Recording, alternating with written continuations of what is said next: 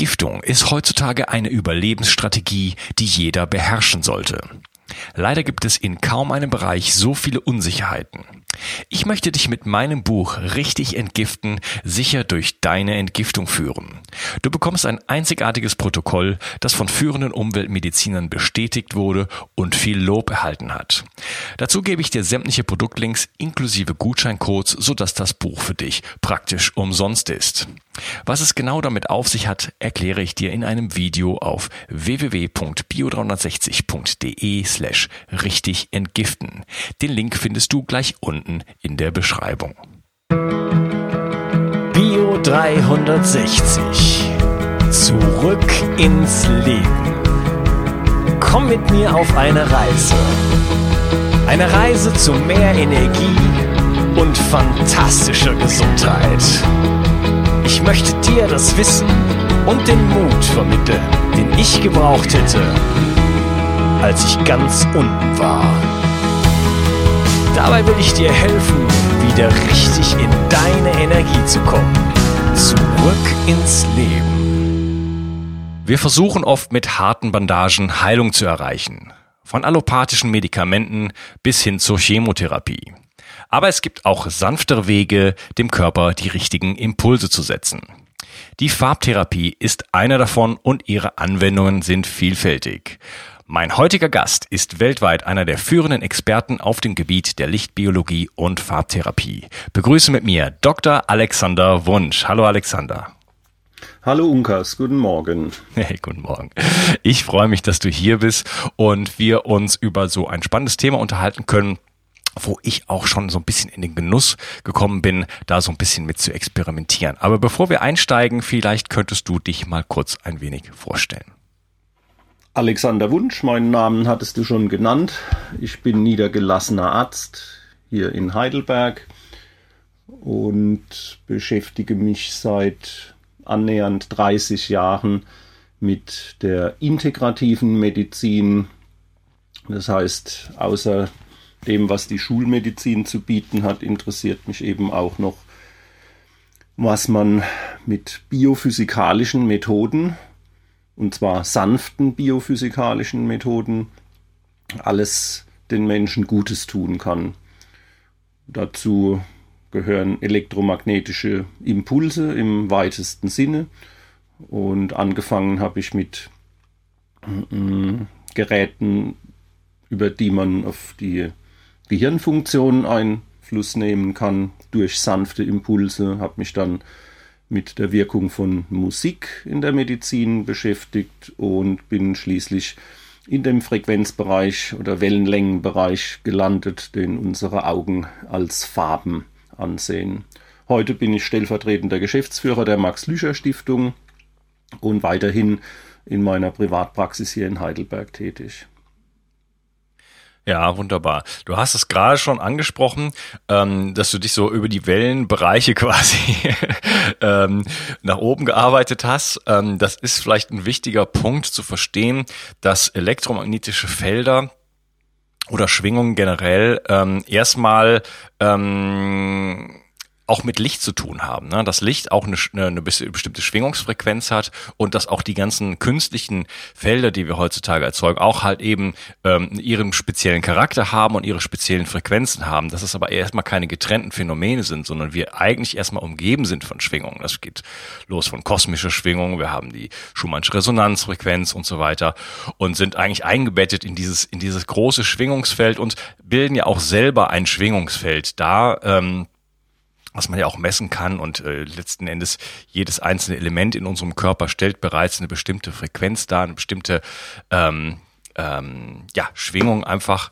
die äh, dort stattfindet und deswegen sind wir verwoben mit der Schwingungswelt und ähm, das ist wahrscheinlich auch einer der Gründe ne, oder der Grund, warum äh, ja Farbtherapie auch auf uns wirken kann.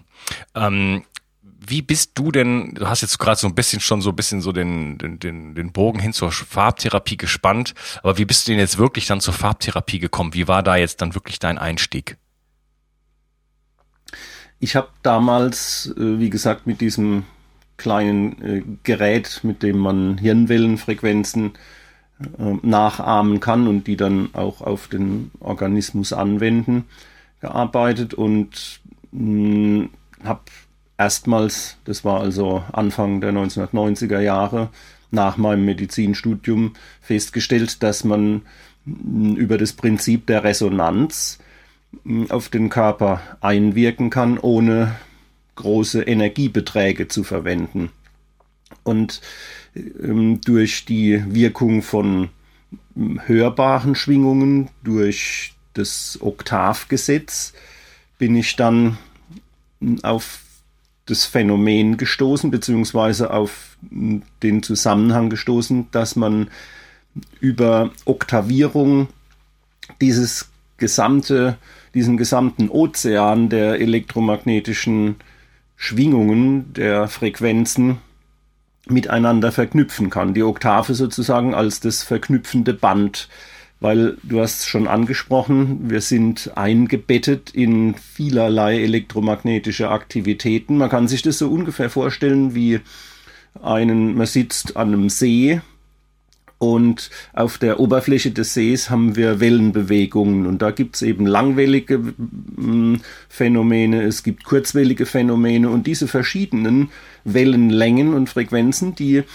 mh, hm, sind ineinander geschachtelt und man wirft einen Stein rein, dann bilden sich neue Wellen, die mit den anderen, die die anderen Wellen durchdringen, teilweise wechselwirken, wenn die Wellenlängen identisch sind, teilweise sich nicht beeinflussen, wenn sich die Wellenlängen unterscheiden oder eben auch Frequenzen, wenn sich die Frequenzen unterscheiden.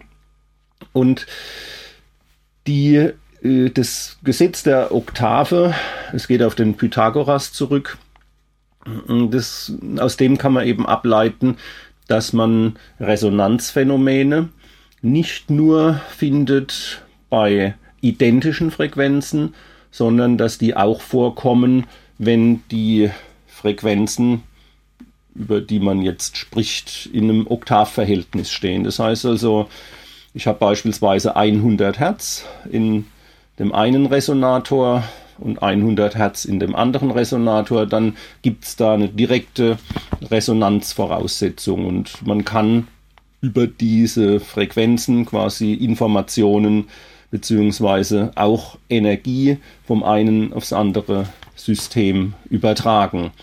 Und das Ganze funktioniert eben auch noch, wenn im einen Oszillator 50 Hertz und im anderen 100 Hertz sind oder im einen sind 100 Hertz und im anderen sind 200 Hertz. Immer so ein Verhältnis von 1 zu 2 bzw. 2 zu 1 würde dann äh, das Verhältnis einer Oktave beschreiben. Und wenn ich jetzt die Hirnwellenfrequenzen, die sich im Bereich zwischen, sagen wir mal, einem Hertz oder unter einem Hertz bis etwa 30 Hertz bewegen, wenn ich die verdopple, verdopple, verdopple, dann komme ich in den Bereich hörbarer Töne. Wenn ich die Verdopplung mehrfach durchführe, komme ich irgendwann dann auch in den Frequenzbereich, den unsere Augen als Licht erkennen.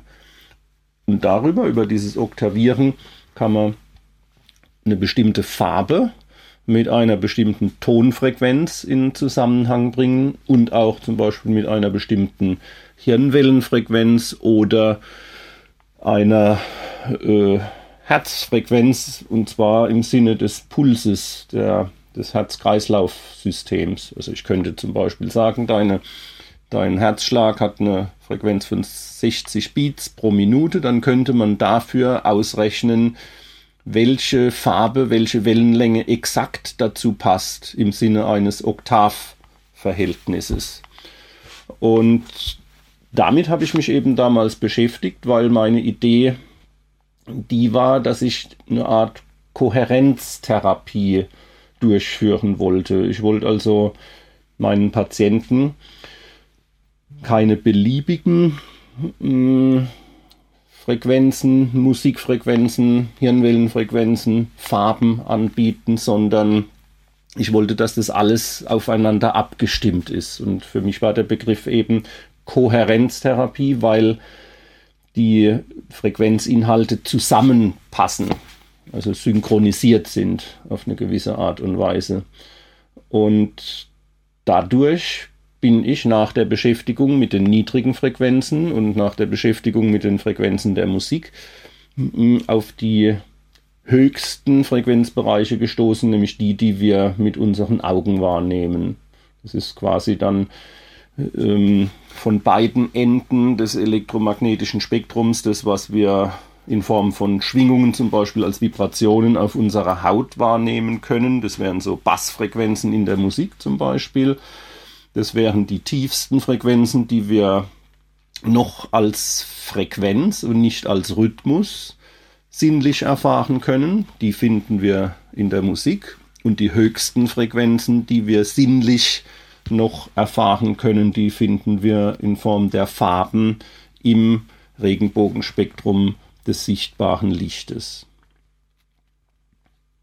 Ja, das heißt, äh, wir haben hier eine Verschränkung, ähm, auch von, du, hast äh, von den Oktaven gesprochen, das heißt, ich kann über dieses äh, Resonanzphänomen äh, mit den Oktaven sozusagen von einem System aufs andere springen, wenn ich das so verstanden habe. Das heißt, ich kann, ähm, oder die Frage gleich mal, geht das in beide Richtungen? Also kann ich von einer niedrigen Frequenz äh, ähm, Dinge erreichen, die auf einer höheren Frequenz liegen und auch umgekehrt. Also so gesehen kann ich mit der hohen Frequenz äh, des Lichtes auch, ähm, du hast es ja vielleicht implizit schon beantwortet, äh, das Gehirn, das Herz, äh, Organe oder bestimmte sogar Funktionen in unseren Mitochondrien äh, erreichen? Im Prinzip schon, ja. Ähm, es ist so, dass wir zum Beispiel bei wenn, wenn wir von solchen Oszillatoren sprechen oder Schwingkreisen sprechen, da gibt es zwei verschiedene Typen.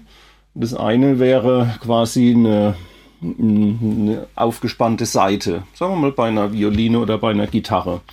Und diese aufgespannte Seite, wenn ich die in Schwingungen versetze, dann kriege ich nur Obertöne zusätzlich zum Grundton. Und der Oberton, äh, Gehalt, also die Anzahl der Obertöne, macht dann letzten Endes die Art, die Charakteristik des Klangs eines entsprechenden äh, Instruments aus. Bei Saiten, bei solchen linearen Schwingsystemen, habe ich einen Grundton und mehrere Obertöne. Und die Obertöne, das sind meistens hm, ganzzahlige oder eigentlich so gut wie immer ganzzahlige Vielfache der Grundfrequenz ähm, sagen wir mal zum Beispiel 100 Hertz als Grundfrequenz, dann hätte ich je nachdem, ob es sich um eine Dreieckschwingung oder eine Rechteckschwingung handelt, hätte ich dann zum Beispiel ähm, die zweifache Frequenz, die dreifache Frequenz, die vierfache Frequenz der Grund, Tön, des Grundtons. Also nicht nur 100 Hertz, sondern auch noch 200, 300, 400, 500 und zwar in abnehmender Stufe. Mhm. Und die Art und Anzahl der Obertöne bestimmt sozusagen die Wellenform äh, der Gesamtschwingung. Eine Sinuswelle, wie sie im, im Netzstrom vorkommt, die hat theoretisch keinen Oberton. Das sind also dann die 50 Hertz als nur als Grundton vorhanden, aber sonst keine weiteren Obertöne. Wenn wir jetzt ähm, ringförmige ähm, Oszillatoren betrachten, das wäre zum Beispiel bei einer Klangschale oder bei einer Glocke der Fall, dann gibt es nicht nur Obertöne, sondern es gibt auch noch Untertöne, subharmonische. Dadurch, dass diese Schale oder die Glocke keine Begrenzung hat, passt in diesen Kreis mehr oder weniger, äh, passen auch längere Wellen als der Grundton.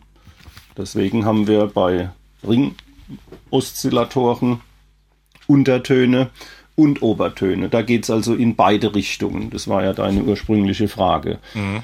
Ähm, und zum Beispiel gerade in unserem Nervensystem haben wir weniger solche Pendelsysteme beziehungsweise solche linearen Oszillatoren, sondern wenn jetzt Nervenfasern ringförmig verschaltet sind, haben wir es sozusagen auch wieder mit solchen Ringoszillatoren zu tun, sodass unser Nervensystem sowohl vom Grundton in höhere Frequenzbereiche als auch in niedrigere Frequenzbereiche theoretisch gehen kann. Und äh, es kommt halt dazu, dass mh, zum Beispiel jetzt bei mh, in der Resonanzmedizin, in der die, die Rhythmen und Frequenzen betrachten, ist es dann schon so, dass wir ein ganz bestimmtes Verhältnis zum Beispiel zwischen unserer Atemfrequenz und unserem Herzschlag haben. Und dass, ähm, wenn jemand spazieren geht, dass sich dann Atem, Herzschlag und die, der Rhythmus des Gehens zum Beispiel in solchen harmonikalen Zahlenverhältnissen ausdrücken lassen. Äh, das, das heißt also, dass sehr viele unserer Körperfunktionen eben in ein komplexes Schwingungsnetzwerk eingebettet sind. Und dadurch, wenn ich an einer Stelle eines Netzwerks eine Veränderung durchführe, dann hat es auch für andere Bereiche in diesem Netzwerk normalerweise Konsequenzen. Mhm, okay. Ähm, ich habe so ein bisschen Angst, dass wir den Zuhörer gerade abhängen. Äh, was ich jetzt ver verstanden habe, ist, dass ähm, ja wir ein Netzwerk haben, wir haben äh, Obertöne, wir haben Untertöne und die bilden sich auch in unserem Körper ab. Du hast von Ringsystemen äh, bei den bei den Nerven gesprochen und wir finden also einfach diese diese diese ähm, diese Entsprechungen auch im Körper überall wieder und ähm, ich würde jetzt gerne mal so ein bisschen darauf kommen, wie wirken denn jetzt Farben genau auf den Körper? Also wie kann denn ähm, eine Farbe, wenn ich sie sehe oder wenn sie mich bestrahlt, das müssten wir jetzt auch erstmal so ein bisschen definieren, was was wie, wie wird das überhaupt angewendet, äh, auf mich einwirken? Ich möchte diese Episode hier kurz unterbrechen und dir von Bookbeat erzählen. Hörst du auch so gerne Hörbücher wie ich oder hast du einfach wenig Zeit zum Lesen? Bookbeat ist eine neue App für dein Smartphone, mit der du dir so viele Hörbücher anhören kannst, wie du möchtest. Die Kosten dafür sind absolut überschaubar und du kannst das Abo jederzeit kündigen.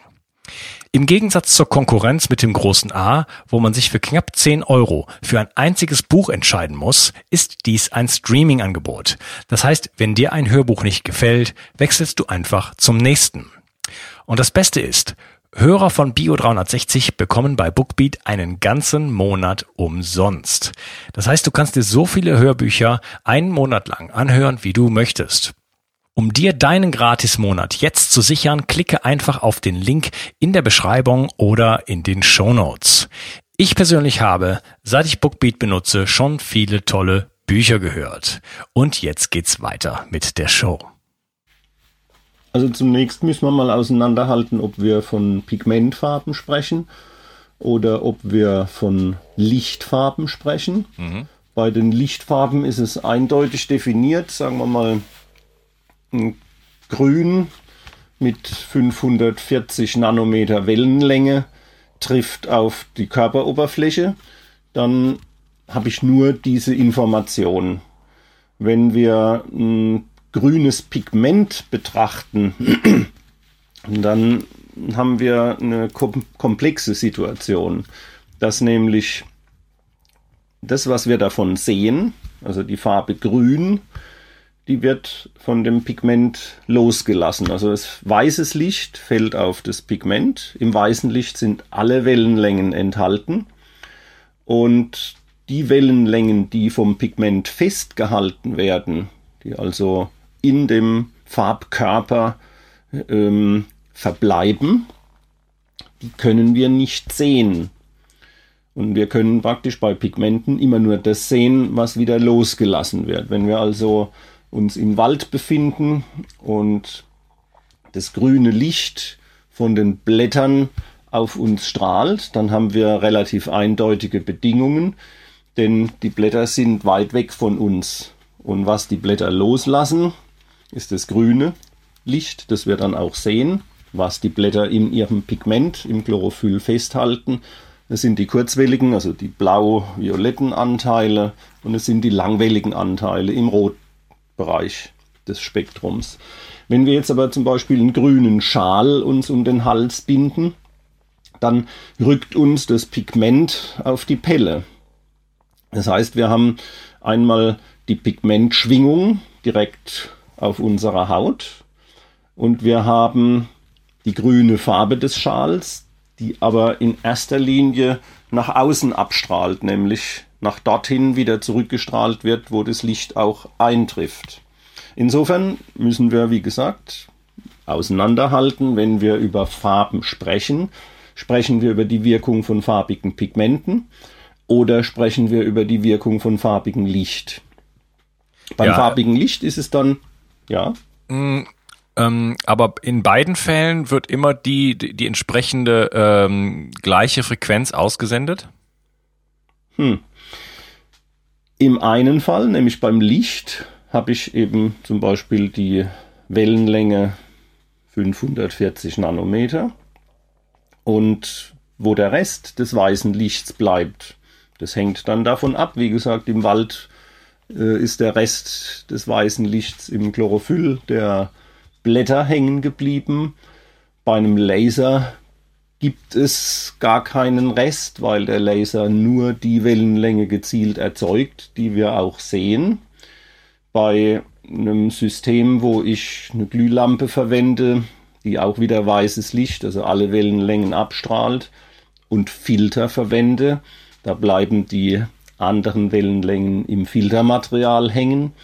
Bei dikroitischen Filtern, das ist eine Technologie, wo man auf Glas zum Beispiel dünne Schichten von Metallen aufdampft. Da wird dann magentafarbenes Licht, das sich aus Rot und Blau zusammensetzt, zurückreflektiert wie von einem Spiegel und nur das grüne Licht kann durch. Also das hängt ganz davon ab. Bei Pigmenten ist es eben so, wenn ich die auf die Haut bringe, habe ich eine, wieder eine Durchmischung oder eine unklare Situation, weil ich sowohl die Pigmentschwingungen auf der Haut habe, als auch die Farbe, die wieder losgelassen wird von dem Pigment, nämlich die, die ich dann sehe. Insofern ist es relativ schwer vorherzusagen bei Pigmenten, also wie jetzt zum Beispiel der grüne Schal wirken wird, das kann ich relativ schwer vorhersagen. Wie aber das grüne Licht, das ich auf den Hals strahle, wirken wird, das ist im Gegensatz dazu klar definiert weil da habe ich eben eine ganz bestimmte Wellenlänge, nämlich in unserem Beispiel das Grün mit 540 Nanometer. Mhm, okay. Und ähm, das heißt, in der Farbtherapie, denke ich mal, kommen dann äh, Lichtquellen zum Einsatz, weil man dann ähm, gezielter bestimmte Frequenzen einbringen kann. Äh, wie, Nein. Nein? Nein. In der Farblichttherapie kommen ganz ah, okay. gezielte okay. Wellenlängen ja, ich habe Farb, hab daran gedacht. Und in genau. der Farbtherapie ist es nicht definiert, ob ich über Pigmente oder über Licht spreche. Okay, gut. Also es gibt Farblichttherapie und äh, generell Farbtherapie. Okay. Also wir sehen schon, das ist ein breites Feld. Kannst du uns mal so ein bisschen einführen, was da, äh, wie sowas in der Praxis ist? Ähm, was, was sind so die Dinge, die du äh, häufig benutzt? Was sind die Dinge, die ich häufig benutze? Ja, also was, ähm, was können wir uns jetzt unter Farbtherapie, Farbtherapie vorstellen? Ich glaube, äh, wir haben noch nicht so ganz ähm, das Bild gezeichnet, wie sowas dann in der, in der Praxis aussieht. Also beleuchtet man sich jetzt zum Beispiel mit bestimmten Farben oder ähm, was, was, was ist da möglich? Also, wenn du die Frage dahingehend spezifizierst, dass du mich fragst, was in der Farblichttherapie möglich ist, dann äh, ist die Antwort eben, ich bestrahle mich mit Licht einer ganz bestimmten Farbe. Und das, ähm, da gibt es unterschiedliche Methoden. Ich persönlich arbeite seit fast 30 Jahren mittlerweile ja, es sind, nee, es sind 26 Jahre mit der Spektrochrom-Methode nach Dinsha. Und äh, bei der Spektrochrom-Methode nach Dinsha handelt es sich um eine Farblichttherapie, die systemisch genannt wird. Mm, systemisch bedeutet in dem Zusammenhang, dass ich nicht nur über die Augen gehe, sondern dass ich auch die Haut bestrahle. Wir hätten schon Wirkungen der Farben beim Betrachten. Also zum Beispiel, wenn ich eine farbige Brille aufsetze, dann wirkt hinter der Brille farbiges Licht auf die Netzhaut und wird dann in ganz spezifischer Art und Weise halt äh, schon in der Netzhaut und dann in der Sehbahn und im Gehirn weiterverarbeitet. In dem Moment, wo ich farbiges Licht auf die Haut aufstrahle, passiert ähm, im Gegensatz dazu, was ja, was viel weniger spezifisches. Also die Sehbahn, die Art und Weise, wie unsere Augen arbeiten, da wird das Farbsignal in vielfältiger Art und Weise verändert. Aber bei Licht, das auf die Haut, auf Zellen direkt aufstrahlt, haben wir äh, andere Phänomene. Und da muss man einfach wissen, dass die ganzen chemischen Elemente, die, die chemischen Zusammensetzungen, aus denen wir aufgebaut sind, die Biochemie, also die ganzen Moleküle, aus denen sich zum Beispiel eine lebende Zelle zusammensetzt, die haben mh, mm, Pigmenteigenschaften, könnte man mal generell formulieren. Also jedes Molekül, ob ich jetzt äh, zum Beispiel den Blutfarbstoff betrachte oder ob ich irgendein Hormon betrachte, hat die Eigenschaft, ganz bestimmte Frequenzen oder Wellenlängen absorbieren zu können und andere Wellenlängen wieder abgeben zu können. Das ist also ganz offensichtlich, wenn wir solche, nehmen wir mal zum Beispiel die Haarfarbe, dann gibt es im Haar eingelagert Pigmentkörperchen, Melanin zum Beispiel, äh, Eumelanin oder Pheomelanin, da gibt es verschiedene Sorten. Das Pheomelanin macht die Farbe, macht eher eine rote Haarfarbe und das Eumelanin macht dann braun bis schwarze Haarfarbe. Und zwar dadurch, dass dieses Pigment bestimmte Anteile des Lichts festhält und andere Anteile des Lichts loslässt. Wenn wir den Blutfarbstoff uns ansehen, ist es so, dass das Hämoglobin, je nachdem, ob es jetzt Sauerstoff hm, festhält oder keinen Sauerstoff beinhaltet, hat es eine unterschiedliche Farbe, die irgendwo im Bereich zwischen grün und orange liegt. Das macht, gibt dann unserem Blut eine ganz bestimmte hm, Farbe. Und das trifft eben nicht nur für Hämoglobin oder für das Melanin in der Haut zu, sondern jedes Molekül in unserem Körper hat die Eigenschaft, bestimmte Anteile des Lichts zu absorbieren und andere Anteile eben wieder loszulassen. Und deswegen habe ich schon mal auf der Stufe ähm, eine Wechselwirkung